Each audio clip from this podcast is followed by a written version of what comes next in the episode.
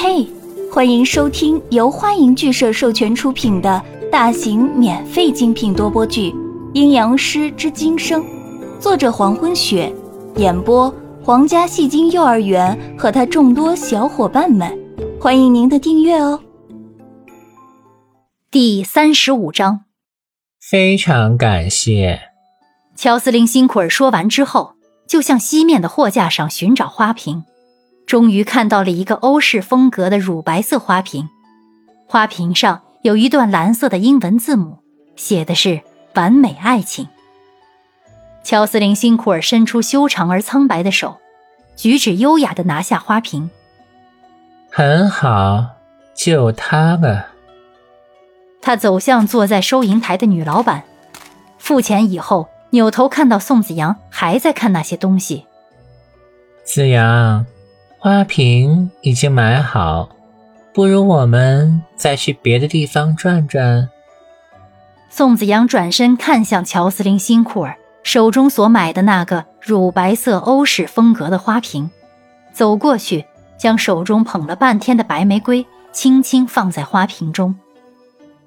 宋子阳没有说什么意见，表示对乔斯林辛库尔挑选的花瓶没有任何意见。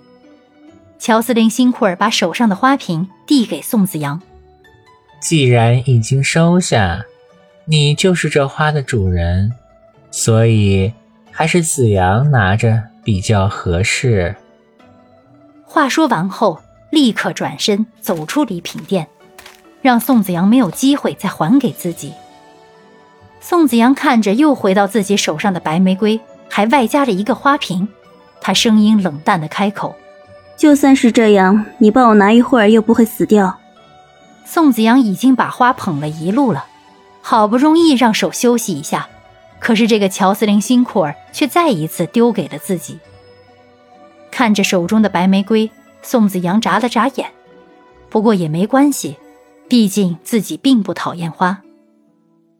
之后，乔斯林辛库尔带着宋子阳去了五楼。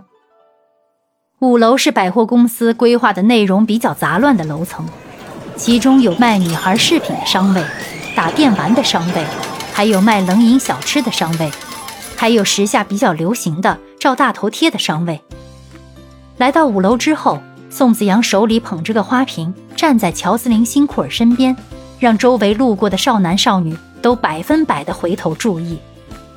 原因是乔斯林辛库尔那优雅的气质。苍白的面容和脸上绅士般的微笑，而宋子阳却是一脸的淡然，睁着黑漆漆的大眼，表情木然却又十分滑稽的抱着个花瓶，实在与身边的微笑帅哥格格不入。乔斯林辛苦尔目视一圈以后，看到了照大头贴的商位，眼中笑意加深，然后对身边的宋子阳说道：“子阳，跟我来。”说着，就迈开步子走向照大头贴的商位。宋子阳来到五楼之后，就是全然不知所措，也不知道要干什么，只知道等待身边的乔斯林辛苦尔出主意。在听到乔斯林辛苦尔的想法后，自然是跟在其身后，等待他要做什么。当宋子阳一脸冷漠的被推到照大头贴的机器面前时，还很奇怪的眨眼：“这是什么？看电视吗？”怎么不像电视机呢？宋子阳疑惑了没有多久，乔斯林辛库尔也挤了进来。在机器面前有一个围布围起来的私密空间，是让顾客们照相时用的。原本一个人刚刚好的空间，挤进来了乔斯林辛库尔后，顿时变得小了好多。乔斯林辛库尔把机器打开，调整好镜头，选好背景以后，微笑着说：“好了，开始吧。”此时的乔斯林辛库尔正站在宋子阳的身体左侧，因为里面的空间很小，在乔斯林辛库尔调整机器的时候，手臂的每一次动作都会不经意间轻轻碰到宋子阳的身体。宋子阳只能将身体往边靠，尽量避免和乔斯林辛库尔的碰触。所以，当乔斯林辛库尔说“开始吧”的时候，宋子阳已经很靠边了。几乎是背部紧贴着围帘，侧着头看向乔司令辛库尔。乔司令辛库尔一转头，看到侧着身子用眼睛冷漠看向自己的宋子阳时，呵呵轻笑出声：“哈哈，我知道这里地方太小，不注意挤到你的时候，你可以告诉我一声。”说着，给宋子阳挪出空间。宋子阳站好身子，问乔司令辛苦儿：“这是干什么用的？”等一下，你就知道了。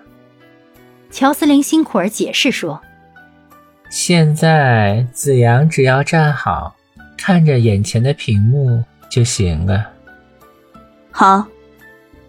宋子阳很听话的站好，看着眼前的屏幕。乔斯林辛苦儿开始操作。